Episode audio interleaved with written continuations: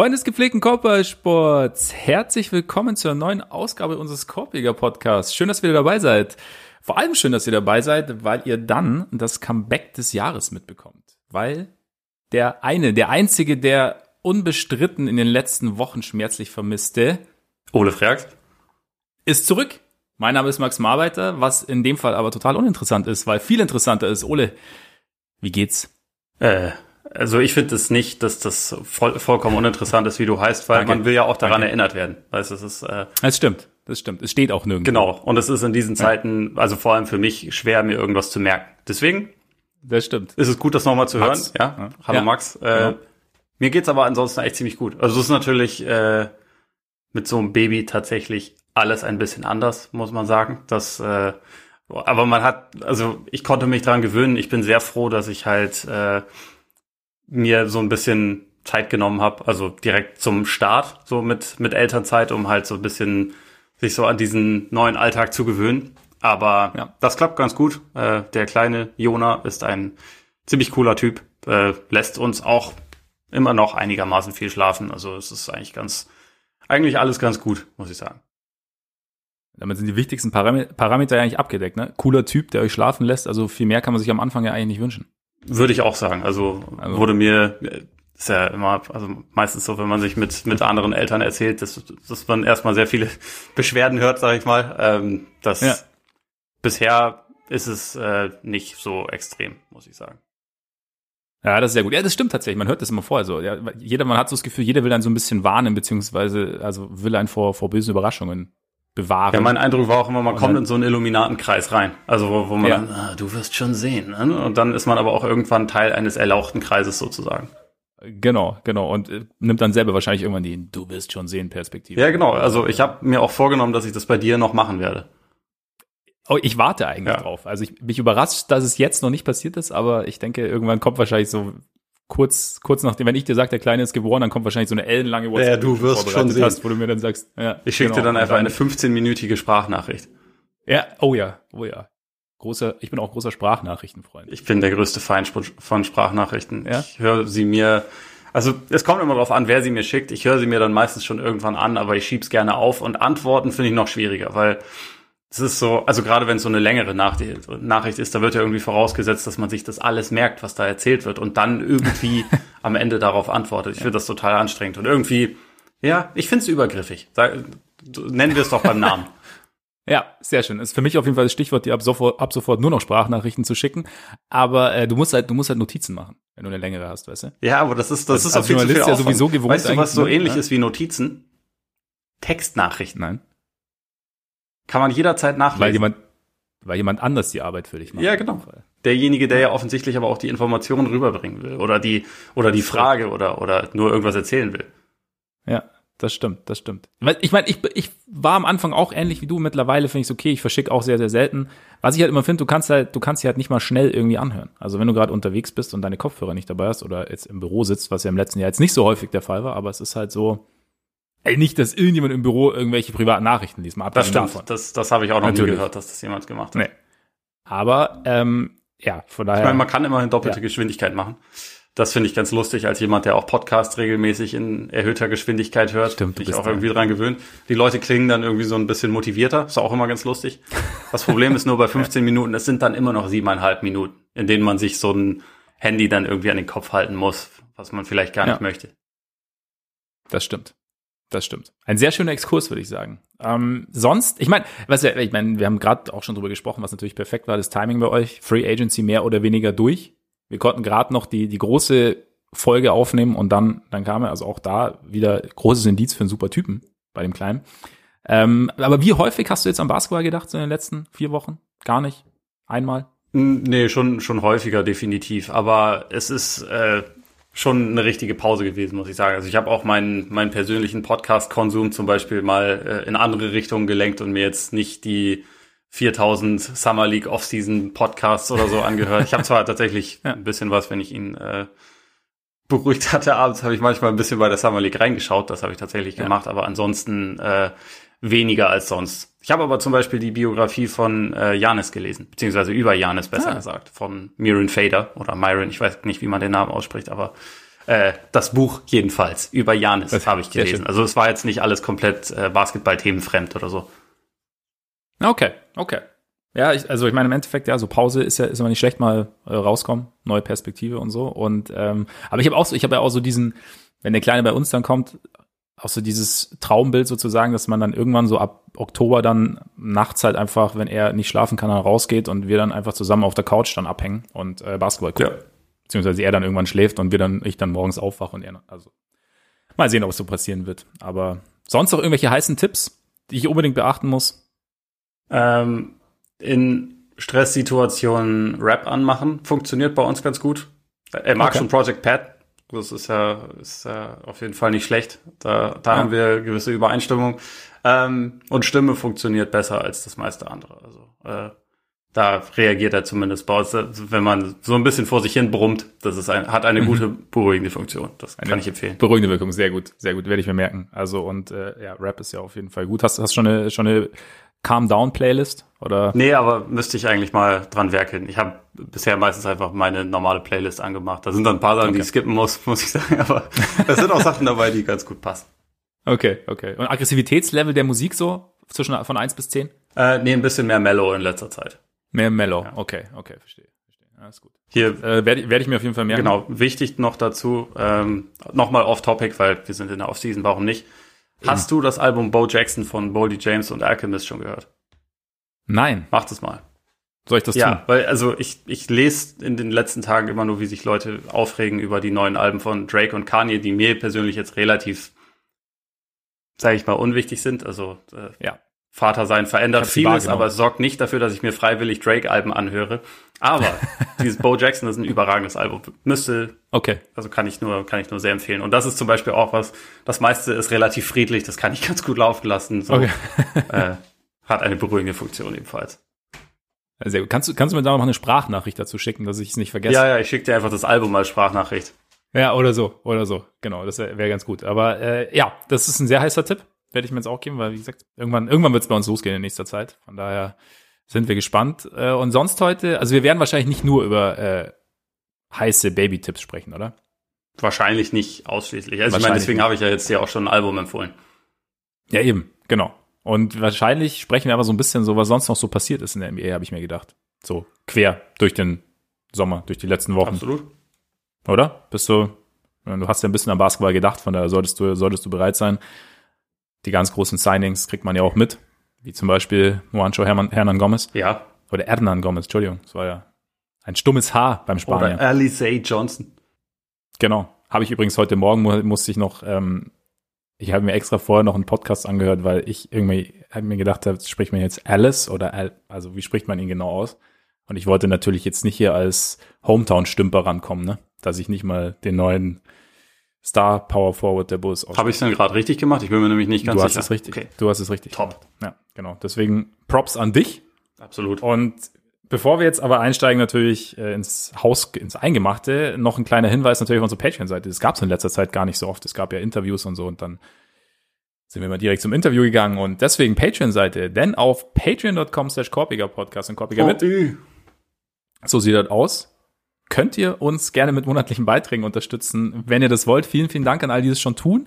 Und im Normalfall, wenn jetzt nicht gerade einer von uns beiden in Babypause ist, gibt's da auch extra Content. Häufig in Form von 25 Minutes or Less heißt das Format. Da sprechen wir über Dinge, die gerade passiert sind und sich nicht, leider nicht mit unseren Podcast-Zeiten überschneiden. Zum Ausprobieren gab's da vor kurzem ein, auf dem normalen Feed ein Special zu zum Laurie Markkanen Trade. Da haben wir euch das mal vorgeführt. Und äh, es gibt hin und wieder auch Mailback. Das gab es auch vor mittlerweile zwei Wochen. Nur mit mir leider. Trotzdem sehr lang. Das war äh, übrigens, ich war auch etwas schockiert, wie lange ich da gesprochen habe, alleine. Und äh, aber gut, eure Fragen waren gut und war super. Von daher äh, schaut da gerne mal vorbei, wenn ihr Lust habt. Und jetzt, ähm, ich will ja auch nicht alles vorschreiben, ne, Ole? Deswegen, was, was brennt dir seit Tagen, Wochen, vielleicht auch nur Minuten unter den Nägeln, worüber du unbedingt sprechen willst? Hm, kann ich mir eigentlich überlegen, wo ich anfange. Aber ich würde mal sagen, äh, vielleicht mit dem großen, immer noch ungelösten Thema äh, dieser Offseason, also mit Ben Simmons, äh, wo es sich ja. ja doch jetzt, also es hat sich ja einerseits ein Teilnehmerfeld quasi rauskristallisiert an Teams, die da irgendwie dran sind. Es ist aber andererseits vollkommen unklar, wie dann ein Paket am Ende aussehen würde, was, was die Sixers auch überzeugt. Es gibt halt diese, diese Situation, dass er die Sixers jetzt informiert hat, dass er halt sich nicht zum Training Camp melden wird, wo ich gleich auch noch deine Meinung zuhören möchte, also wie, wie du ihn da bewertest, aber ähm, ja. ist halt so ein bisschen die Frage, was jetzt die, also ob die Sixers sich davon beeindrucken lassen äh, und dadurch vielleicht dann einen niedrigeren Preis quasi annehmen, weil gerade so Richtung ähm, Richtung Summer League und so, da hatten sie ja offensichtlich komplett absurde Forderungen an jedes Team gestellt. Also klar, schickt uns Steph Curry und Draymond Green, dann können wir über, über Ben Simmons sprechen, so, so nach dem Motto. Bisschen übertrieben, aber in die Richtung ging es im Prinzip. Und ja. äh, das ist jetzt halt die Frage, ob sich da was, ob sich dadurch jetzt was wirklich verändert hat. Vielleicht erstmal da, mhm. würdest du sagen, dass, dass diese Situation, dass Simmons jetzt äh, selber quasi nicht mehr mitspielen will, ändert das was an, an der Ausgangslage? Ich habe es mir auch überlegt, ich glaube jetzt nicht so extrem, weil ich meine, diese ganzen Preise oder diese ganzen Vorstellungen der Sixers, die halt am Anfang oder die, von denen man am Anfang gehört hat, also ich glaube, Daryl, Daryl Morey ist sich da irgendwie auch, oder das ganze Front Office war sich da irgendwie auch mehr oder weniger bewusst, dass es das am Ende wahrscheinlich nicht gibt. Aber ich meine, auch wenn man irgendwo, weiß ich nicht, bei eBay Kleinanzeigen einen Stuhl kauft, dann geht man ja, oder verkauft, dann geht man auch erstmal höher rein sozusagen. Also man sagt, man hat so einen Preis, den man haben will und dann gehst du halt irgendwie drüber. Und ich glaube halt, dass sie schon irgendwie so eine, so eine gewisse Schmerzgrenze haben, die sie gern hätten. Aber ich glaube halt diese ganzen Sachen, die man da gehört hat, dass sie dieses James Harden Paket haben wollen, wobei ich ja ehrlich gesagt dieses James Harden Paket gar nicht so überragend fand, wenn man überlegt, wie gut James Harden eigentlich ist. Aber mal abgesehen davon. Ähm, ja, wenn, wenn alles an die Rockets gegangen wäre, dann wäre es vielleicht ein bisschen was anderes gewesen. Aber ja. die, die haben ja mehrere der besten Assets einfach nicht genommen. Also haben sie sich auch ja. quasi dagegen entschieden. Wenn man jetzt gesehen hat, wie viel Jared Allen an Geld bekommen hat, ist es wiederum, kann man auch drüber nachdenken, ob das, ob das okay ja. war. Aber so das Paket an sich, was jetzt die Rockets selbst bekommen haben, war genau. nicht das Beeindruckende. Also, also dafür, dass du einen der vielleicht drei besten Offensivspieler der Liga abgibst, ähm, war es schon irgendwie, fand ich jetzt was, was die dann am Ende haben, wie du sagst, war ein bisschen wenig. Nee, aber ich glaube, ähm, auch, dass sie, dass die Sixers eben nicht unbedingt gedacht haben, dass sie das bekommen. Ob es jetzt was ändert, dass, dass Simmons nicht zum Trainingcamp kommen will, boah, ich glaube halt, Murray ich schätze jetzt Murray nicht so ein, dass er sich denkt, oh, okay, dann haben wir irgendwie atmosphärische Störungen und das ist jetzt ein bisschen blöd. Ähm, irgendwann denke ich, man hat jetzt auch gelesen, dass Simmons eine gewisse, eine relativ empfindliche Geldstrafe bekäme, sollte er über einen längeren Zeitraum nicht kommen oder sollte er nicht kommen. Hm, ich glaube, dass Murray das vielleicht auch so ein bisschen aussitzt und dem Bluff jetzt nicht unbedingt ähm, dem Bluff jetzt nicht nicht unbedingt stand äh, oder sich jetzt nicht unbedingt umfällt wegen dieses Bluffs schwere Geburt. Ähm, netter, also ich glaube, der Versuch, keine Ahnung, wenn dein Agent der, der reiche Paul ist, dann macht er das, weil es ja schon so ein bisschen so die, dieses Ding ist, es ist irgendwie legitim. Ich finde, ich glaube, man weiß halt nicht genau. Also es ist ja, man sagt ja immer, okay, die Sixers sind ein bisschen selber schuld. Die Aussagen nach dem Aus sozusagen von von Embiid und auch von von Doc Rivers, dass die Simmons so ein bisschen unter den Bus gerollt haben dass das halt einfach nicht so in Ordnung war, war, fand ich jetzt auch nicht in Ordnung. Wer weiß, was hinter den Kulissen irgendwie vor sich gegangen ist, ist jetzt, also, dass Simmons getradet werden soll, ist ja ein, offenes Geheimnis seit, seit Wochen im Endeffekt, eigentlich im Endeffekt seit Saisonende oder seit dem Saisonende der, der Sixers. Und dass da irgendwie, dass Simmons jetzt nicht mehr so Bock hat, bei den Sixers zu spielen, kann ich, kann ich durchaus nachvollziehen. Er hat halt noch einen sehr, sehr langen Vertrag. Das heißt, im Endeffekt sind halt, glaube ich, da auch ist das Druckmittel nur bis zu einem gewissen Grad irgendwie valide oder funktioniert, glaube ich, nur bis zu einem mhm. gewissen Grad einfach bei ihm, weil es halt eine spezielle Situation ist. Und deswegen glaube ich auch nicht, dass es den Wert so extrem senkt. Ich finde es halt krass, was dann gleich Überleitung dazu oder gleich anschließend daran immer wenn es immer heißt, die Wolves, wenn sie äh, dann, wenn sie Simmons zu Towns, zu Edwards, zu D'Lo dazu bekommen, dann sind sie auch ein Contender, oder? Und ich frage mich dann immer, also klar, Three-Team-Trade, aber auch das wird dann interessant. Ich frage mich dann immer, wie?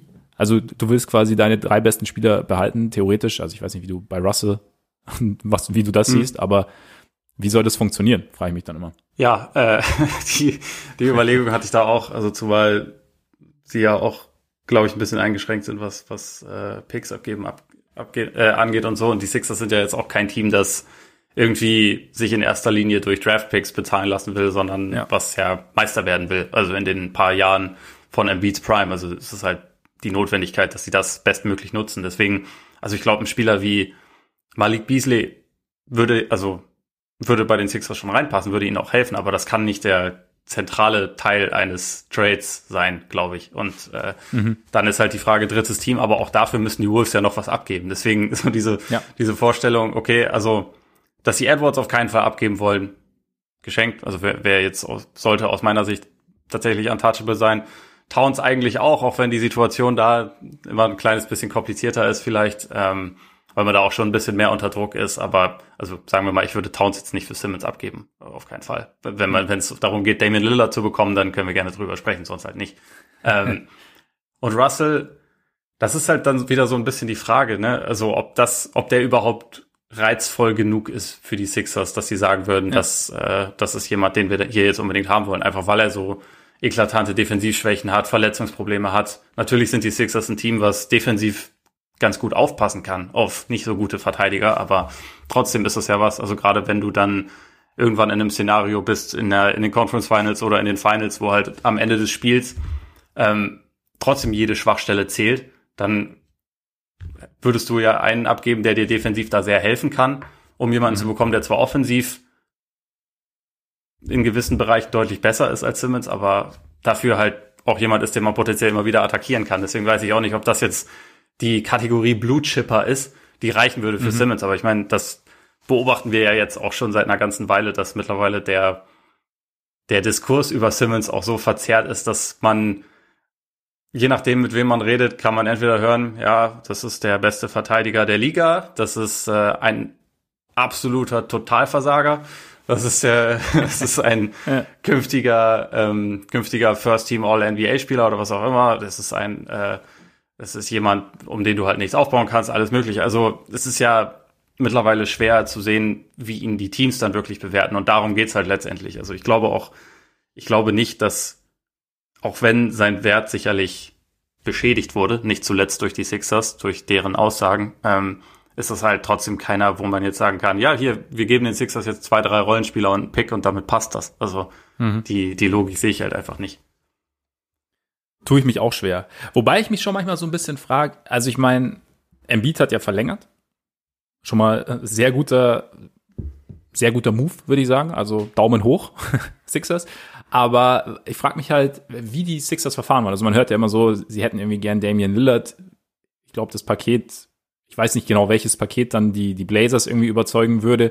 Dann kommt es wieder auf CJ McCollum, vielleicht eher, aber auch da irgendwie schwierig.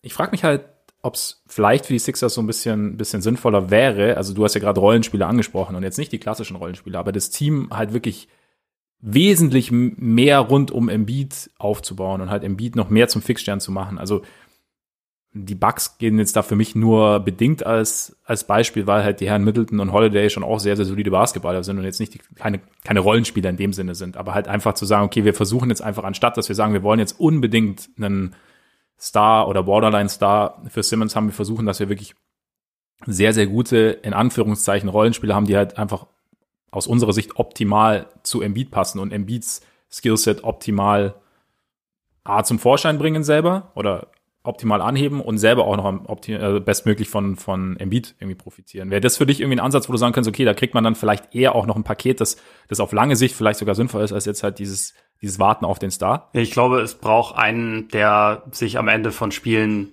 selber gute Würfe erarbeiten kann. Also, und hier, mhm. ich meine, du hast die Bugs selbst genannt, da, da hast du halt mit Middleton einen Spieler, der am Ende von Spielen überragt darin ist. Der, es wäre jetzt nicht der Kandidat, den du hättest, um das Team die ersten 46 Minuten zu tragen. Dafür hast du Janis, den besten Spieler für die äh, für die ersten 46 Minuten in der Liga, glaube ich. Also der halt da auch wirklich alles macht und der halt ohne Skills auch. Ja, vollkommen ohne Skills, aber der halt so ja. zum Beispiel als äh, ich muss mir jetzt irgendwie einen Wurf aus der Mitteldistanz erarbeiten und äh, weil sonst wird gerade alles zugemacht, aber die eine Option ist noch da. Dafür ist es dann halt perfekt, jemanden wie Middleton zu haben. Und ich glaube, zumindest die Kategorie mindestens brauchst du auch neben Embiid, der zwar sich besser selber Würfe erarbeiten kann, aber der halt gleichzeitig auch nicht diesen, er hat jetzt nicht unbedingt diesen ähm, Dynamo wie Janis den hat, der halt über ein ganzes Spiel die ganze Zeit Vollgas geben kann und dann zwar auch irgendwann ein bisschen K.O. ist, aber halt irgendwie immer noch zur Verfügung steht. Also bei, bei Embiid hast du halt einfach ein bisschen mehr dieses Belastungsthema, dass man halt schauen muss, dass ja. man den da ein bisschen mehr,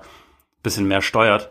Und ich glaube, deswegen brauchst du da einfach eine, eine bessere Kategorie. Wenn du da jetzt irgendwie gute Rollenspieler holst, die aber zum Beispiel dieses Thema Creation, Pick and Roll Creation und ähm, grundsätzlich Playmaking vom Perimeter nicht lösen können, dann fehlt dir das meiner Meinung nach immer noch. Wenn Tobias Harris zwei Klassen besser wäre und dadurch ungefähr so auf dem Niveau von Middleton wäre mhm. oder so, dann, dann könnte man, finde ich, nach weiteren, weiteren Kategorien suchen. Da wäre es wahrscheinlich immer noch Traum, jemanden wie Holiday zu bekommen, aber ja. ähm, da sind sie halt noch nicht. Deswegen braucht es meiner Meinung nach halt ein besseres Kaliber. Und deswegen glaube ich auch nicht, dass, dass ein D'Angelo Russell die Lösung wäre und auch nicht, dass ein CJ McCollum die Lösung wäre. Das ist natürlich okay. die Frage, wen man bekommen kann. Aber ja, ähm, ja das, ich finde das aus Sicht des Sixers einerseits finde ich es da legitim, halt nicht den ersten, den erstbesten Deal zu nehmen, sondern halt zu schauen, was ist etwas, was, was richtig gut passt. Aber gleichzeitig Sie haben den Wert von Simmons öffentlich sehr runtergeredet und ärgern sich jetzt, dass der Wert von Simmons nicht auf der Höhe ist, wie sie ihn gerne hätten. Also das ist ein ja. bisschen ist es auch hausgemacht, abgesehen davon, dass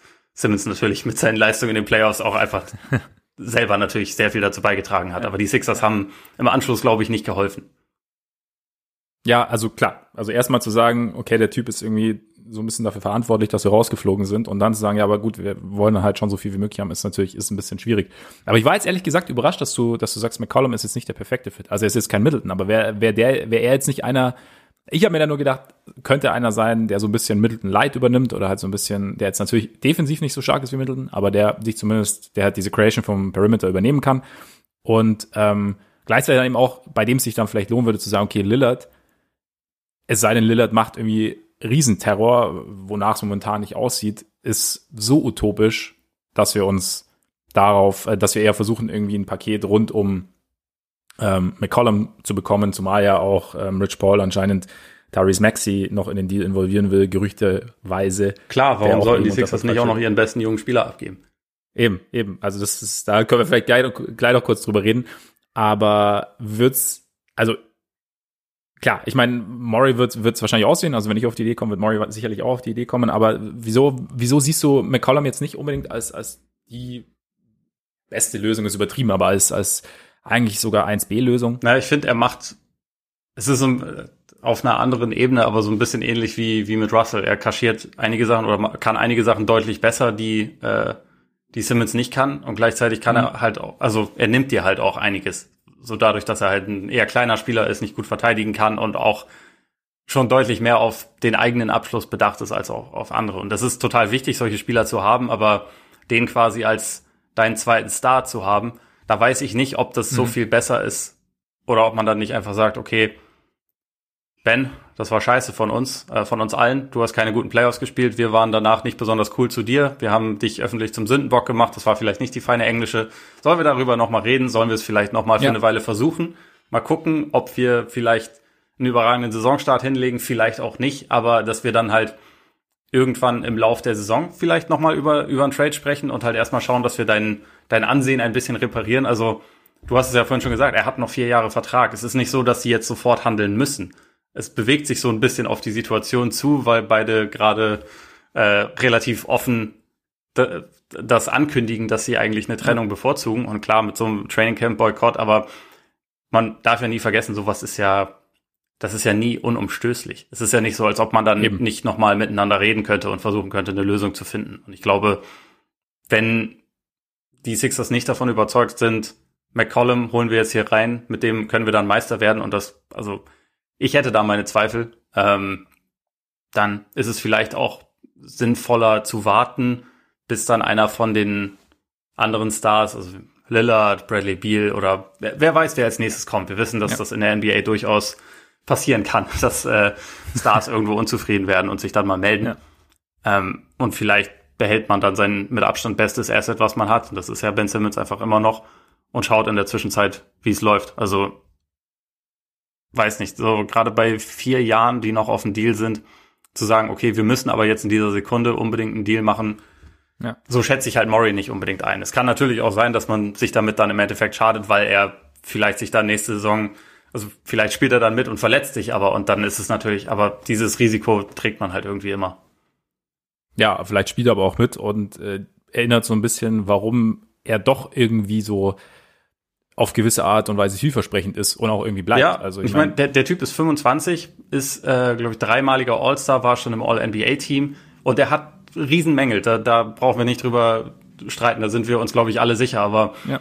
äh, die Vorstellung, dass der nichts Positives zu einem guten Team beitragen kann, ist halt auch Quatsch. Ne? Das ist, äh, die ideale Situation für ihn ist noch nicht gefunden und er hat Sachen, die unbedingt besser werden müssen. Das ist schon so, aber gleichzeitig, es ist jetzt auch nicht so, dass man hier irgendwie über einen Albatros-Vertrag spricht, den man, äh, wo man am besten noch einen Pick drauf zahlt, um ihn loszuwerden. Das ist halt einfach überhaupt nicht der Fall.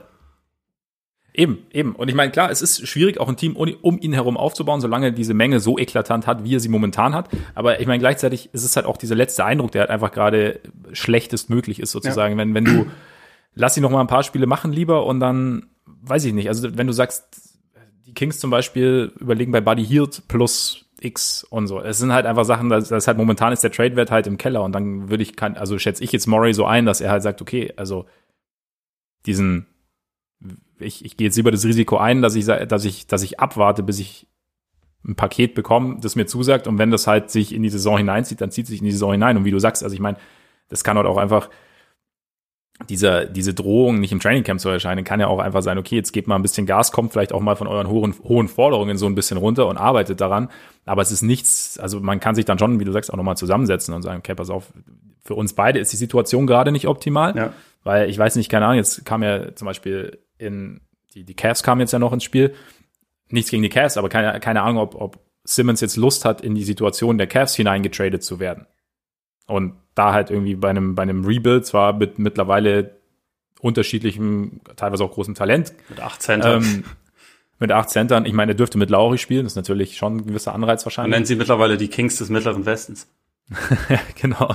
Aber es genau, ist halt auch die Frage, wenn wenn wenn Murray dann sagt, ja gut, keine Ahnung, das sind momentan die Möglichkeiten, die wir haben und hast du da Bock drauf? Also weiß ich nicht, also also ich denke so ein so ein gewisser Austausch dürfte da nicht schaden und ich könnte, schon, könnte mir schon auch vorstellen, was das dass da irgendwas kommt und dass es jetzt, dass das noch ein bisschen, dass es einfach noch ein bisschen sich hinzieht. Und ja, nochmal zurückzukommen immer auf diese Tyrese Maxi-Sache. Wie, wie findest du so dieses Leaken und so von, von Rich Paul und dieses ganze, die Art und Weise, wie, wie die Dinge vorangetrieben werden? Ach, ich, ich würde ihn da nicht äh, speziell hervorheben, weil ich glaube, das okay. ist was, was letztendlich alle Agenten machen. Und ich meine, er hat ja da im Endeffekt keinen Einfluss drauf. So, dass, man kann das natürlich aber so das, berichten. Also, dass er, sorry, aber dass, dass er dass jetzt halt ein, ein, quasi ein anderer Spieler, der bei ihm unter Vertrag steht, äh, ich weiß, ich, keine Ahnung, vielleicht, vielleicht weiß ich es auch nicht und hab's gerade nicht im Kopf, also, aber das halt, dass du quasi jemand anderen nimmst, unabhängig, der eigentlich unabhängig von der Situation ist, um weiteren, weiteren Druck aufzubauen. Also so, also das hat mich so ein bisschen, da musste ich so ein bisschen, bin ich ein bisschen stutzig geworden irgendwie. Es hat mich auch ein bisschen gewundert, dass der Name da aufgetaucht ist, aber letztendlich mehr als irgendwie sagen, dass er das cool fände, kann er überhaupt nicht. Also einfach weil äh, Tyrese Maxey ist auf dem Rookie-Vertrag, die Sixers kontrollieren quasi sein, äh, sein Schicksal in der NBA noch für sechs, sieben Jahre oder so. Also wenn man, ja. wenn das jetzt, wenn das nicht jemand ist, der dann auf der Qualifying Offer spielen will, wo ich jetzt nicht von ausgehe, warum sollte er das machen? Also ja. es hat mich auch ein bisschen gewundert, dass der Name aufgetaucht ist, aber ich weiß nicht, so richtig äh, so richtig äh, Outrage empfinde ich dafür nicht, weil mehr als irgendwie eine Meinung haben und vielleicht einmal dadurch nochmal zu verdeutlichen, so wie die Sixers mit meinem Top-Klienten Ben Simmons umgegangen sind, das finde mhm. ich nicht so geil. Das ist ja okay. Also das kann man ja, das ja. kann man ja vermitteln und Absolut. ich finde, da, da hat das äh, Simmons Paul Camp auch einen Punkt. Also weil das war, glaube ich, Auf jeden Fall. nicht unbedingt nicht unbedingt ideal, wie das gemacht wurde. Und also ich glaube auch, dass sie da, habe ich ja eben auch schon gesagt, so ein bisschen selbst jetzt drunter leiden, dass sie halt nicht unbedingt dazu beigetragen haben, dass das Ansehen von Ben Simmons auf dem äh, Höhepunkt ist gerade. Ja. Und ich meine, ganz ehrlich, man muss halt, also wenn man sich die Serie auch anschaut gegen die Hawks, da gab es dann, also Simmons, klar, war, hat, war vielleicht der plakativste aller Faktoren, aber da gab es diverse Faktoren. Also es war wirklich nicht nur er. Und dann halt eben ihn dann irgendwie namentlich zu erwähnen, also war halt einfach, war, war nicht cool und finde ich auch, dass man dem ähm, Ausdruck verleihen kann. Wie gesagt, bei Maxi, also ich bin, ich bin schon zwei Tage die Wände hochgegangen. Nein, Quatsch. er, er hat mich so ein bisschen gewundert, weil halt, keine Ahnung, ist halt doch die Frage, was im, im Interesse von Maxi dann ist im Endeffekt. Also, keine Ahnung, passt vielleicht doch besser zu Embiid als zu Simmons dann, wenn jetzt im Paket getradet würde, aber mm, ich glaube, Maxi nee. steht übrigens eine ganz gute Saison bevor. Also äh, ich finde das, das war jetzt auch einer der Leute, die ich in der Summer League tatsächlich ein bisschen ja. hab zocken sehen. Also ich finde das immer ganz interessant, so die, man, man schaut natürlich als erstes immer auf die, auf die Rookies dort, weil man die halt noch nicht wirklich in dem Kontext hat spielen sehen, aber ich finde häufig eigentlich fast den, den Zweitjahresprofi ein bisschen interessanter, bei dem man dann ja. nach kurzer Zeit auch merken kann, okay, der ist echt zu gut für das, was hier passiert. Also das war ja auch selbst bei Peyton Pritchard so, was ich natürlich auch, äh, natürlich auch ziemlich cool fand, aber auch ja. bei Maxi, der wirkte einfach wie jemand, der jetzt irgendwie so ein bisschen das, das, äh, NBA-Tempo und den, den Stil so ein bisschen verinnerlicht hat. Und ich kann mir vorstellen, dass ja. der also je nachdem, was sich vielleicht im Backcourt noch tut bei den, bei den Sixers, aber dass der schon auch eine, eine größere Rolle noch einnehmen kann. Also ich finde, das ist ein ganz interessanter Spieler. Absolut, absolut. Ich war auch sehr, sehr überzeugt oder sehr erfreut von Patrick Williams natürlich in dem Kontext. Selbstverständlich. Der, der natürlich ähm, vielleicht mehr Ups und Downs hatte als die anderen, aber ja irgendwie auch eine Rolle spielen musste, die er noch nie gespielt hat. Und da vielleicht ein ganz kurz, was ich sensationell fand, so apropos, also so mit Blick auf Leaderqualitäten ich glaube gegen die, gegen die Wolves oder sowas, da wurde, ich glaube über Simonovic wurde gedankt. Also relativ übel, gab dann auch Timeout und Williams gleich im nächsten Angriff hat sich einen Ball geschnappt und ist dann auch direkt zum Korb und hat auch äh, versucht zu danken, wurde dabei gefault, deswegen hat es nicht funktioniert, aber es war direkt so dieses, okay, nicht über meinen Jungen, mein das, Freund, nicht über ja, meinen das Jungen. ist cool. Das hat, das hat äh, Scotty Pippen doch damals auch äh, das eine oder andere Mal gemacht, oder nicht? Ja. Ich, vers ich, ich versuche mich da gerade an eine Situation zu ja. erinnern. War das nicht sogar gegen die Knicks, dass vorher über einen, ich weiß nicht mehr über wen gedankt wurde, aber dass er dann quasi so einen Rachedank ausgepackt hat? Es kann, kann sein. Aber du meinst jetzt nicht, meinst du den Ewing-Dank jetzt, diesen ganz berühmten, oder meinst du? Der war, glaube ich, keine Rache, oder? Sondern der, der nee, war genau, einfach nur, genau, ja. Pat, du bist im Weg, ich mag dich nicht. Also schubse ja. ich dich jetzt mal aus der Gegend und würde heute ja, genau. einen Double Technical äh, vier Spiele Sperre bekommen, aber damals war es einfach nur eine genau. coole Aktion. Ja, ja, und es ist heute ja. noch, zu, je, zu jedem Jubiläum, jedes Jahr wieder. Aber ja, genau, aber auf jeden Fall die Aktion war, war ziemlich cool und auch sonst Patrick Williams hat mir eigentlich relativ gut gefallen. Wie gesagt, es hat, ähm, er hat sich teilweise ein bisschen schwerer getan, aber er hat trotzdem dafür, dass er die fünfte Option im Angriff sein sollte, nächstes Jahr, sah das, sah das sehr gut aus. Sonst noch irgendwas zu Simmons? Hast du irgendeine, hast du irgendeine, irgendein Team, wo du sagst, da wäre es geil, wenn er hinkäme? Hm, also, das, ist, das Coole ist, ich, ich fände es ja tatsächlich geil, wenn er bei den Wolves landen würde. Ich weiß einfach nur nicht ja. genau, wie das aussehen soll. Aber vor allem in Kombination mit, mit Towns würde ich, würde ich Simmons eigentlich schon gerne sehen. Und auch mit Edwards, mhm. weil der halt so ein bisschen, der kann halt so ein bisschen mehr von dieser Perimeter Creation übernehmen, wo Simmons ja. Defizite hat. Äh, auch bei den Kings, die natürlich einfach ein fürchterliches Defensivteam sind, da könnte er mit Davion Mitchell zum, zum Beispiel was verändern. Aber bei den Kings auch da, Buddy Hield ist ein guter Rollenspieler. Das reicht nicht, um, um äh, Simmons okay. zu bekommen, meiner Meinung nach. Äh, da müsste halt wahrscheinlich schon irgendwie, keine Ahnung, Halliburton und gute Picks oder so mit dabei sein. Und bei Halliburton müsste man dann auch ein Front Office haben, was, also vielleicht haben die Sixers das, wo man denkt, Halliburton kann ein richtiger Star werden. Das, also ich schätze ihn hoch ein, aber ich weiß nicht, ob er halt so dieser, ob er jetzt dieser Typ ist, wo man sagt, das ist äh, ein künftiger fünfmaliger All-Star oder so. Und also bei Simmons und das, das finde ich immer so krass, wenn über Simmons gesprochen wird, weil mhm. bei aller Kritik, wenn er einfach sich gar nicht mehr verändert, sondern genau so weitermacht, wie er bisher gespielt hat, ist das ja jemand, der in die Hall of Fame kommt. Und also, mhm. weil er dann in, in zehn Jahren, wenn seine Karriere rum ist, hat er dann irgendwie wahrscheinlich zwölf All-Star-Teilnahmen bei so, viel, äh, so und so vielen All-NBA-Teams und so vielen äh, All-Defensive-Teams und so gelandet, ist vielleicht mal Defensive Player of the Year geworden, auch wenn sein Ruf mhm. da vielleicht minimal besser ist als das, was er tatsächlich macht, aber der Ruf ist nun mal exzellent, ähm, mhm. dann holt er vielleicht sich diesen Award nochmal. Das ist ja jemand, der auf jeden Fall in die Hall of Fame kommt. Und man redet immer so ja. drüber, ja, ach, die Flasche, hoffentlich kriegen die überhaupt noch irgendwie was, was für den. Ja. Und das ist halt so, äh, da, da erwische ich mich auch selbst manchmal dabei, so, ja, okay, das ist jetzt vielleicht noch ein bisschen zu drastisch gedacht und man ist zu sehr gefangen in dem Moment, den man halt gerade hatte, wo er nicht, wo er den Dank verweigert hat, um den, ja. um den Pass zu spielen. Also, was natürlich auch einfach ein fürchterlicher Moment war, aber äh, das ist halt auch so ein bisschen die Realität. Es geht halt in der NBA auch tatsächlich nicht nur um die Playoffs, sondern auch um die 82 Spiele davor und da ist er halt, ist er halt einfach trotzdem wertvoller Spieler. Also, muss man einfach so sehen. Ja, auf jeden Fall. Ich meine, das Ding ist bei ihm, bei ihm kommt jetzt auch noch diese Gerüchte dazu, dass er irgendwie ja, nicht, nicht den ganz großen Trainingseifer hat. Und man hat natürlich, also es passt natürlich dann zu dem Eindruck, dass sein Wurf sich irgendwie nie, niemals verbessert hat, so im, im, im Laufe seiner Karriere bis jetzt. Und ist halt auch die Frage, ich bin, was ich halt auch gespannt bin, was jetzt das Ganze mit ihm auch innerlich macht, ob da jetzt vielleicht dann doch irgendwie so ein bisschen so ein jetzt erst recht. Also Freunde, das war jetzt ein bisschen zu viel des Guten, ne? Also wie das ihr jetzt gut. mir ja. über mich, über mich gesprochen habt, nicht nur die Sixers, sondern auch so die, die allgemeine Diskussion in der Öffentlichkeit. Und ja, ich, ich, zum Beispiel Halliburton, ich habe mich schon auch gefragt, also hat eine sehr, sehr gute Rookie-Saison gespielt, also eine, oder mehr als sehr, sehr gute Rookie-Saison gespielt, aber ist natürlich dann trotzdem dürfte er aus Kings Sicht unantastbar sein. Dann wirst du natürlich wieder, wenn du Fox nicht abgibst, passt Fox dann aber zu Simmons, weil dann hast du ja wieder irgendwann diese Platzprobleme. Ja. Eventuell, also dann das macht es vielleicht so ein bisschen, bisschen komplizierter, aber Unantastbar weiß ja. ich auch nicht. Sie haben ja schon wieder, zu, also sie haben ja jetzt schon wieder ein Überangebot an Guards, da sie Mitchell ja auch gedraftet ja, haben. Und ich glaube zwar, also auch da Halliburton ja nicht, nicht klein ist, dass man da auch viel mit drei Guards spielen kann, aber wer weiß, ob das dauerhaft die Lösung ist. Also ob man dauerhaft ja. alle bezahlen will oder, aber naja. Hield ist momentan ja auch noch da, aber ich, ich glaube auch, dass die Sixers an Hield interessiert sind, aber wahrscheinlich würden sie eher Tobias Harris bieten als Simmons, weil das äh, mhm. und ja, Tobias Harris ja. ist eigentlich auch noch ein besserer Spieler als Buddy Hield, muss man dazu sagen. Aber da, da bewegt man sich eher so ein bisschen, glaube ich, auf der Höhe als äh, als mit Simmons für Hield. Das reicht, glaube ich, so einfach nicht. Ja, die Wahrheit liegt am Ende doch dann wieder in der Mitte. Ne? Simmons ist jetzt kein Harden, aber Simmons ist halt auch kein, also blöd gesagt, kein Hield, so ungefähr. Ja. So. Es ist halt, also ich, ich bin gespannt, wie es ausgeht. Also ich habe keine Ahnung, also ich habe wirklich, ich kann selber überhaupt nicht mehr einschätzen. Ich kann auch Simmons gefühlt nicht mehr richtig einschätzen. Von daher ist es. Ja, das, ähm, das, das teilst du mit vielen. Ja, also ich bin, ich bin sehr gespannt, was, was kommt. Also ich meine, die Nets hatten auch, haben auch lange Power Forward gebraucht, ne? Oder zumindest einen robusten Typen. Ja.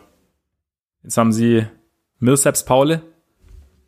Irgendwie, irgendwie kriegen sie, also nicht, nicht, dass Paul Millsap jetzt dir irgendwie Playoff-Spiele dominiert und am Ende gewinnt, aber also als Team wie die Nets so einen wie Millsap zu bekommen, auch wenn letztes Jahr seine Leistung deutlich, also Richtung über den Zenit gezeigt hat, aber ist doch eigentlich in der Situation denn jetzt fast ein Optimalfall, oder nicht? Ja, klar. Also das ist ja so der de facto Jeff Green-Ersatz. Und ich glaube da, zwar, dass Jeff Green zu diesem Zeitpunkt seiner Karriere bisschen vielseitiger ist und deswegen auch etwas besser ist, aber sie hatten halt diese Möglichkeit nicht mehr. Und also Green verdient ja auch, ich glaube, fünf oder sechs Millionen pro Jahr dann jetzt in, in mhm. Denver und Millsap ist halt auch wieder zum Minimum gekommen, genau wie Aldridge, den sie ja jetzt dann auch noch aus dem ja aus dem Karriereende zurückgeholt haben quasi. Ähm, ja.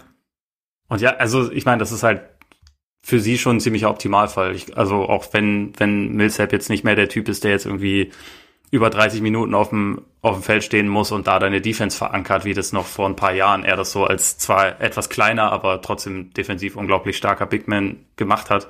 Äh, die Zeit ist zwar vorbei, aber das brauchen die Netz ja auch nicht von ihm. Sie brauchen wahrscheinlich dann eher mal so 10, 15 gute Minuten. Und ich glaube, die kann er ihnen schon noch geben. Also ist natürlich auch die Frage, aber er ist ja auch nicht die einzige Option, sondern er ist eine von vielen. Und der, so das Depth Chart der der äh, Netz ist halt auch schon relativ ekelhaft, also man, muss man schon sagen, wenn man sie und auch die die Lakers sich anguckt, einfach wie viele Leute da insgesamt dann rumlaufen, die irgendwie eine eine große Vergangenheit haben in der NBA, ja. sage ich mal. Ja. Da haben die Nets aber gefühlt ein paar mehr Leute, die auch noch äh, die auch noch wirklich produktiv sind.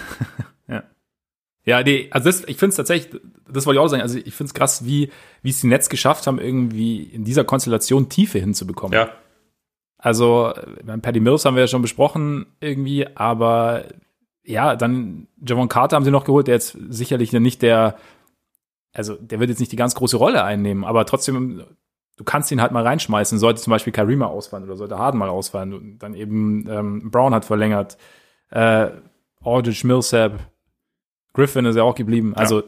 natürlich, das sind jetzt, die spielen nicht mehr am Zenit ihres, ihres Könnens, aber es ist halt trotzdem krass, was da, was da mittlerweile, wie, wie sie das Team zusammengestellt haben. Und ich bin auch auf, ich bin halt gespannt.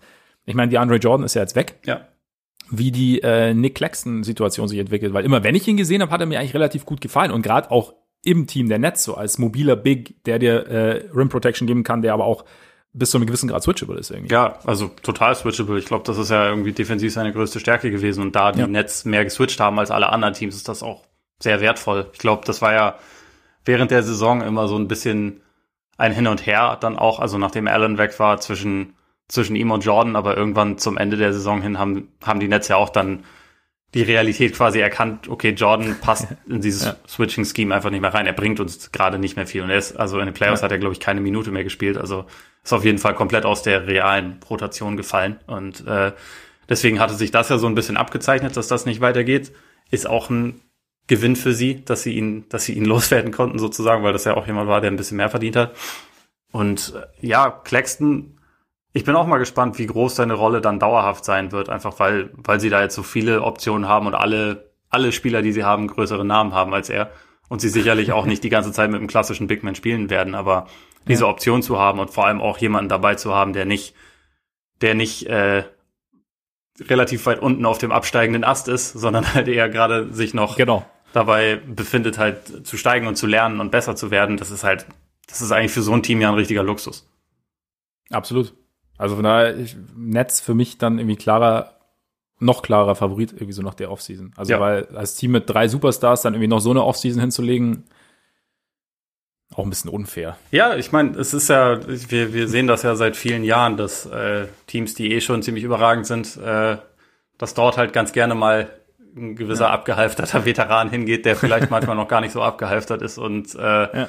dort halt auf viel Geld verzichtet, weil er noch mal einen Titel holen will. Und das ist bei denen jetzt ein ziemlich extremes Phänomen. Man muss natürlich auch sagen, sie haben auch, äh, also Brooklyn ist sicherlich auch ein bisschen reizvoller, als wenn das jetzt zum Beispiel ein Team in Cleveland war oder so, was das ja. gleiche versucht hat und um die gleichen Free Agents gebuhlt hat. Da ist natürlich ja. so ein Standortvorteil mit New York, auch mit, mit LA natürlich oder mit, mit Golden State. Das spielt dann, glaube ich, schon eine relativ große Rolle einfach. Und das, mhm. das konnte man hier noch mal sehen. Und sie haben, es ist natürlich auch ganz gut, dass sie im Coaching-Staff und im Front Office so viele Leute haben, die häufig erst vor kurzem noch in der NBA selbst gespielt haben und viele Verbindungen haben und halt einfach ja. Leute kennen und dann auch Leute irgendwie überzeugt haben. Also ich habe gelesen, dass bei Millsap hat wohl, der hat zwar mit der Big Three oder so nie zusammengespielt, aber der kennt halt Thiago Splitter und irgendwie noch aus Atlanta, die da halt mhm. halt rumlaufen. Es gibt da so Verbindungen und äh, Aldridge war ja auch jemand, der, ich glaube, er war an der gleichen Uni wie wie KD kurz davor und die kennen sich dadurch halt auch schon ewig und so. Das ist, ist, okay, ja. ist, ist halt teilweise ganz gut und auch Paddy Mills, ne, den wollten ja alle möglichen Teams haben, aber Sean Marks, ja. Spurs-Verbindung und so, das hat halt auch da dann irgendwie eine Rolle gespielt. Und das, äh, sie, sie nutzen die Vorteile diversen, die sie haben, ganz gut. Auf jeden Fall. Millsap hat mir ein bisschen wehgetan. Ich habe mir echt so ein bisschen gehofft, dass die Bulls ihn irgendwie bekommen, auch wenn mir ziemlich bewusst war, dass die Konkurrenz wahrscheinlich etwas zu stark war, als die Gerüchte aufkamen. Also so Nets, Warriors, Bulls dachte ich schon sehr gut, okay. Ich hatte tatsächlich aber auch gedacht, dass er zu den, zu den Bulls geht kurz, weil ich gedacht hätte, da kann er halt eine relativ große Rolle noch spielen. Aber wenn er selber ja. vielleicht denkt, eher lieber, lieber Titel holen, dann äh, kann ja. man kann man es ihm wahrscheinlich auch nicht wirklich vorwerfen. Das fehlt ihm ja noch. Eben, eben. Und da wäre so die Verbindung mit Canisoas vielleicht noch, hatte ich, hatte ich so ein bisschen gehofft, aber ja, mein Gott. Hat, hat auch so funktioniert die Offseason für mich. Aber ganz kurz noch, bevor wir dann, weil es gibt natürlich noch ein bisschen, bisschen Bulls gibt's natürlich. Gibt ja, momentan dominieren sie ja wieder die, die News, weil sie die letzten sind, die gerade Spieler verpflichten. Aber, äh, Johnson. Äh, ja, ja, genau, Alisei und Stanley Johnson nicht zu vergessen. Johnson Johnson, ganz wichtig. Ähm, aber Jordan jetzt zu den Lakers, Rondo zu den Lakers. Ja. cool. Ähm, cool, ne? Ja. Ja, also ich finde irgendwie der, der Kader der Lakers ist in erster Linie vor allem richtig lustig. Also einfach, weil da jetzt schon wieder so viele, so viele Vögel irgendwie zusammenkommen, auch vor allem mit so vielen, die schon mal für die Lakers gespielt haben, teilweise sogar noch ja. häufiger, so wie, wie, wie Dwight Howard irgendwie. Es hat so ein bisschen Blues Brothers Feeling.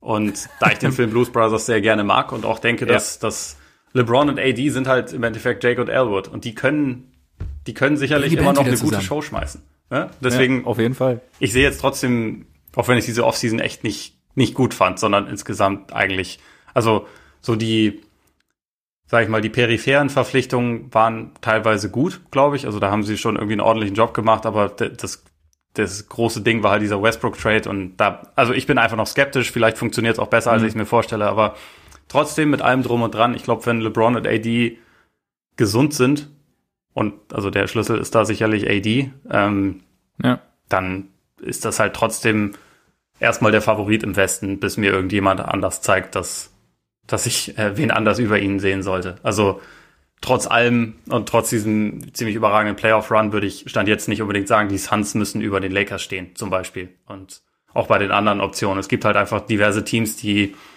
Verletzungen haben, also wie, wie Denver und die Clippers, wo man nicht weiß, wann, wann Murray beziehungsweise Kawhi ja. einsteigen und äh, dann gibt's Teams, die, die die Jazz sind und jetzt halt wieder, wieder in dem Modus sind, dass man nicht an sie glaubt, ja. bis sie es in den Playoffs ja. anders, also bis sie dafür sorgen, dass es anders ist. Also sie, sie erreichen jetzt quasi den Punkt, an dem die Bucks vor einer Weile waren. Ohne Janis zu haben. Ohne Janis zu haben, genau. deswegen, das ist halt so ein bisschen die Frage. Und deswegen, also bis auf weiteres denke ich dann trotzdem, okay, die Lakers muss man ziemlich hoch einschätzen. Und trotzdem glaube ich nicht, dass ihnen Jordan jetzt was bringen wird. Ähm, aber ich sehe halt ja. solche Spieler, selbst wenn sie jünger sind und viele Rebounds holen, wie Andre Drummond, sehe ich solche Spieler halt meistens eher, eher ein bisschen kritischer. ja. Und trotzdem ist es wahrscheinlich, also so als, als äh, Lob-Thread so jemanden zu haben, ist sicherlich nicht schlecht. Und trotzdem würde ich in Situationen, wo es um was geht, würde ich wahrscheinlich ein paar Center-Minuten an Gasol, vielleicht ein paar noch an, an Howard geben und sonst sagen, AD, du weißt, zieh deine, zieh deine Big Boy Pants an, wie Kobe es damals zu Pau Gasol sagte, und ja. geh auf die fünf, weil das ist einfach unser bester Look und das weißt du auch. Und anscheinend haben sie ihm das ja kommuniziert. Sie haben ja. jetzt natürlich trotzdem wieder 35 Center im Kader, die sind aber auch alle 35 Jahre alt oder älter. Und insofern ist dann vielleicht einfach mal der Punkt gekommen, wo man wirklich mehr Davis auf der 5 sieht. Ja, ich meine, um ihn, um ihn durch die Saison zu bringen, ist ja vielleicht gar nicht schlecht. Also ja. du hast ja die Gesundheit an, angesprochen, also da kann man ihm dann so mal ein bisschen, so ein bisschen Pausen gönnen. Ja, ich bin halt echt gespannt, also bei den Lakers. Ich finde halt, also keine Ahnung, vielleicht funktioniert Westbrook, aber ich finde halt, sie haben gerade, also du hast gesagt, so das Außenrum ist eigentlich ganz solide. Ich finde, aber sie haben echt auch viel verloren. Aber gut, da haben wir ja auch schon drüber gesprochen. Ja. Also ich finde so dieses, und ich weiß halt nicht, wie gut sie es in meinen Augen ersetzt haben. Also gerade so diese, diese Two-Way-Fähigkeiten jetzt von, von KCP und auch von, ähm, von Caruso. Ja ähm, finde ich. Und im Jahr davor ja. noch Green, ne? Also das waren halt ja eben genau. Also beim beim Titelrun schon wichtige ja. wichtige Figuren. Ja, also gerade so um AD und LeBron außenrum finde ich finde ich ist es schon wichtig und klar. Sie haben jetzt irgendwie ähm, Spieler geholt, die das eventuell liefern können. Malik Monk hat eine, hat eine starke letzte Saison gespielt. Aber ja, es ist so ein bisschen, wenn dann halt so diese Älteren kommen wie Mello, der sicherlich auch noch mal das ein oder andere Spiel drin hat. Ich weiß es nur nicht. Ich meine, keine Ahnung. Es ist jetzt. Ja, sie haben halt sehr viel Firepower geholt, aber halt ja. nicht unbedingt. Äh Two-Way-Kompetenz. Da, das ist halt genau. halt so ein bisschen die Frage, wie sie das. Und das war so ihr Ding eigentlich die letzten Jahre. Ja. Aber ich bin, ja, sie haben uns schon mal überrascht, von daher mal. Ja, mal ich meine, vor zwei Jahren haben wir auch den Kader gesehen und gedacht, wie sollen die denn vernünftig verteidigen? Und sie waren genau. dann die beste Defense über die letzten beiden ja. Jahre. Also ja. ich glaube, sie, sie setzen halt noch mehr als alle anderen Teams auf, auf Rim Protection. Also mhm. deutlich weniger auf, äh, wir machen auch am Perimeter alles dicht, sondern es geht mehr darum, wir haben, wir haben halt die bestmögliche Absicherung. Und ich meine, da sind sie auch wirklich überragend aufgestellt. Die Frage ist halt, also man wird es jetzt so ein bisschen vielleicht sehen können, wie wichtig ist eigentlich Point of Attack Defense für eine für eine Team Defense und ja. äh, wie wichtig ist vielleicht stattdessen das, also was man halt äh, in unmittelbarer Korbnähe macht. Aber ich bin mal gespannt. Also Frank Vogel weiß ja. da ja definitiv, was er tut und äh, es ist es ist aber definitiv eine Herausforderung, äh, muss man sagen. Auf jeden Fall. Ja, ich meine, mit Point of Attack bin ich ja gespannt. Ich, ich denke so, insgesamt, wenn du jetzt die Defense über die, die Saison anschaust, kann ich mir schon vorstellen, dass es auch irgendwie dann mit Rim Protection, eh, also das, das da essentiell ist, quasi für deine defensive Identität, aber in den Playoffs dann vielleicht. Aber Zukunftsmusik. Ganz kurz, äh, wie stolz warst du auf die Bulls, dass sie noch einen First-Round-Pick am Land gezogen haben für Laurie? Äh, voll gut. Also die äh, Transaktion fand ich tatsächlich mal äh, überraschend gut, einfach weil sie ja Lauri offensichtlich nicht, nicht haben wollten und dann ja. da noch was rauszuschlagen, ist doch wunderbar. Ja, ich war auch sehr zufrieden. Ähm, Siehst du, da gab es auch mal was von den Bulls, was ich uneingeschränkt einfach gut fand. Ist doch, ist doch auch schön. Ja. Ja, wohl, Lonzo fandst du auch nicht Lonzo schlecht. fand ich auch super. Ich fand auch Caruso Und Caruso fandst du auch solide. Ja. Also von daher, es war nur DeMar war nicht so dein Ding. Aber das ist okay. Er wird sich eines Besseren belehren. Sicher. Mit Sicherheit. Ähm, ja, jetzt ganz kurz noch, ich glaube, wir müssen jetzt nicht Stanley Johnson, Alice Johnson und Matt Thomas müssen wir jetzt nicht auseinander nehmen. Ist nur ganz witzig. Ich habe ähm, Letztens habe ich äh, gehört, die per 36 Minutes Stats von äh, Alize Johnson. 17,9 Punkte, lassen wir mal dahingestellt. Und auch, also nicht, dass das jetzt passieren wird, aber 17,1 Rebounds fand ich ganz geil. Ja.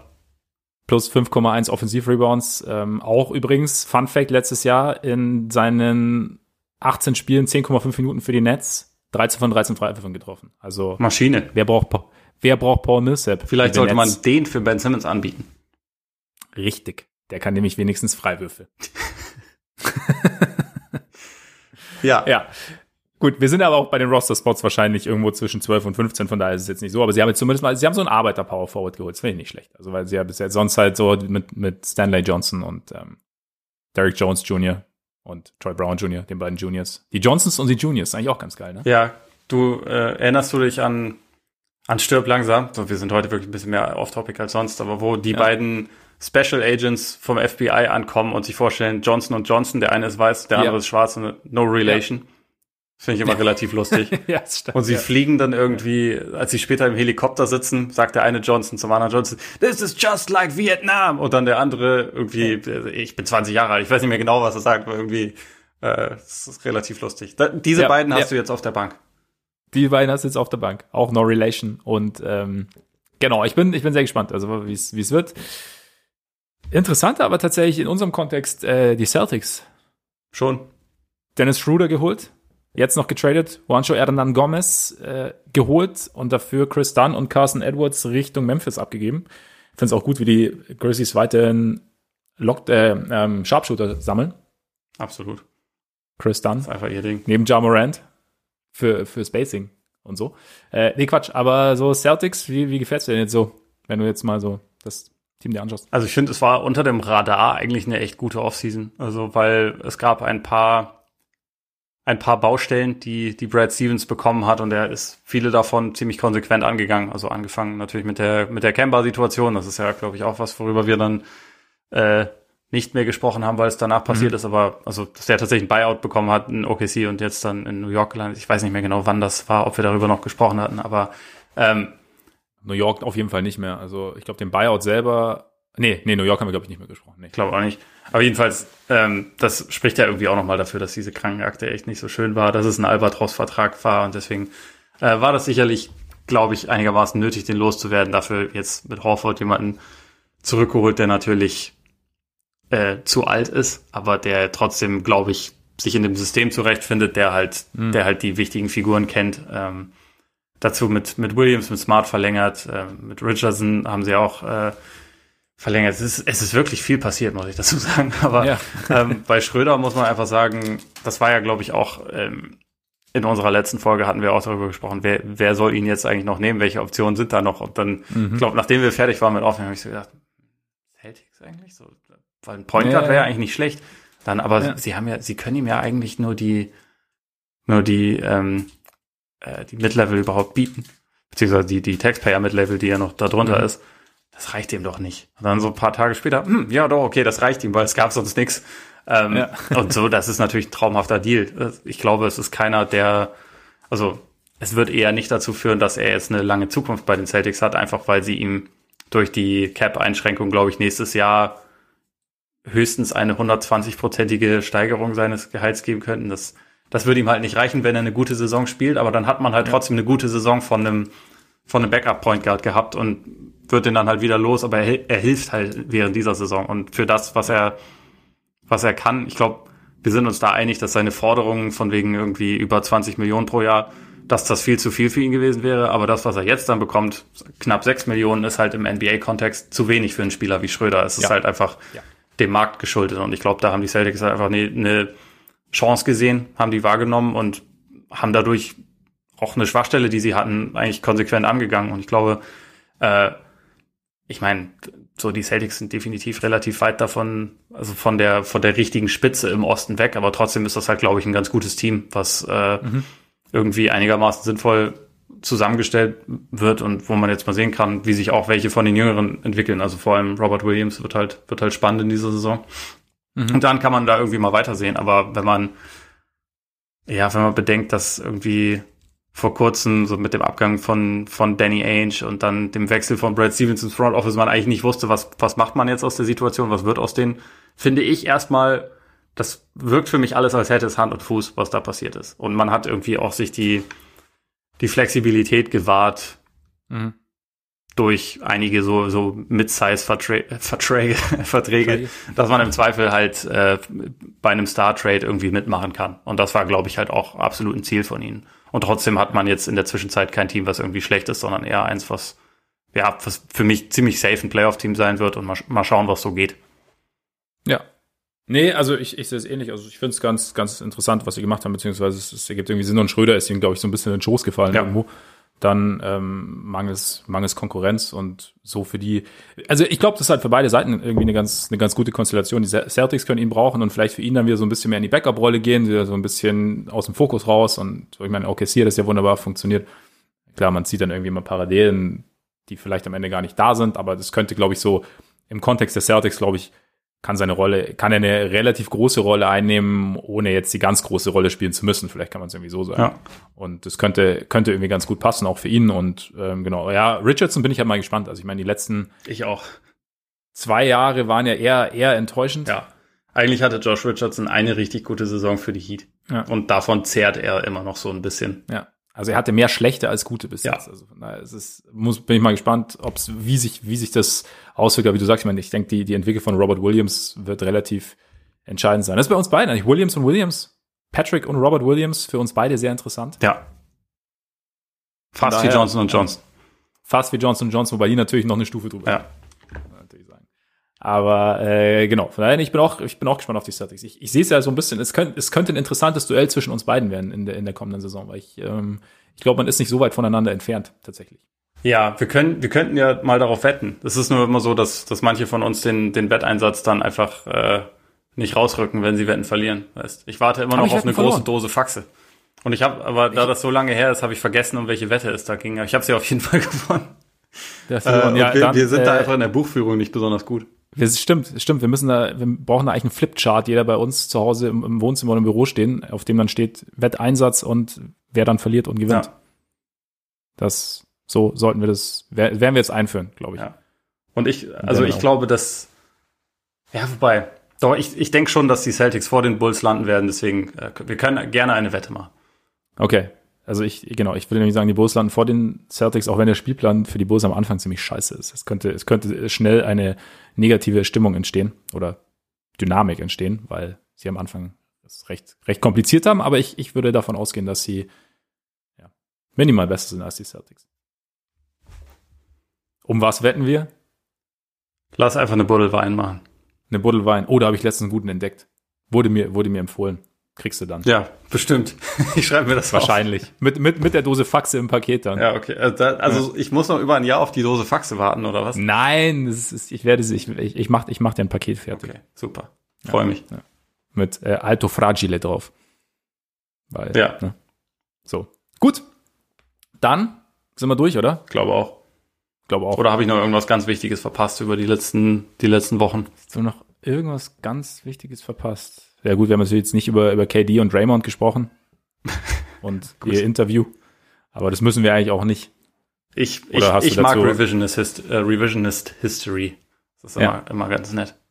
Ja, vor allem, wenn nur zwei der drei beteiligten Parteien dabei sind. Ja, ich meine, das einzig aber Relevante ist ja, dass Draymond halt noch in diesem Team ist, was er da, was er da doch einigermaßen scharf kritisiert hat. Aber andererseits, ich glaube, die wissen auch alle, dass das Draymond ist wie der redet, was der teilweise dann von sich gibt und dass er sich da teilweise auch sehr widerspricht. Also es gab ja, ich weiß nicht wie lange vorher, ich glaube vor ein, zwei Jahren, gab es ja auch eine Folge vom Wojport, wo, wo mhm. Draymond und Bob Myers zusammen waren und über die Situation gesprochen haben und was komplett anderes erzählt haben, als Draymond jetzt hier mhm. dann erzählt hat. Und äh, gibt's halt auch, keine Ahnung. Manchmal hat man auch gerne Leute im Interview und stellt sich dann mit denen gut oder, also keine Ahnung.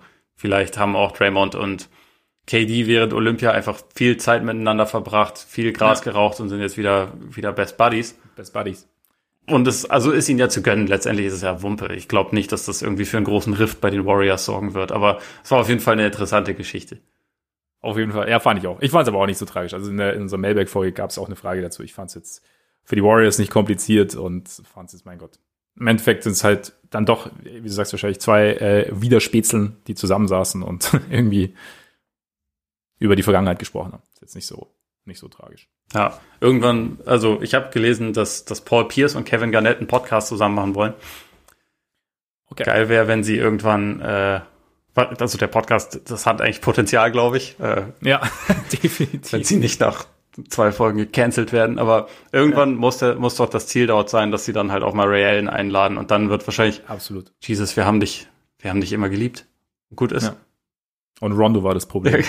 Ja, Dieser miese kleine. Ja. ja.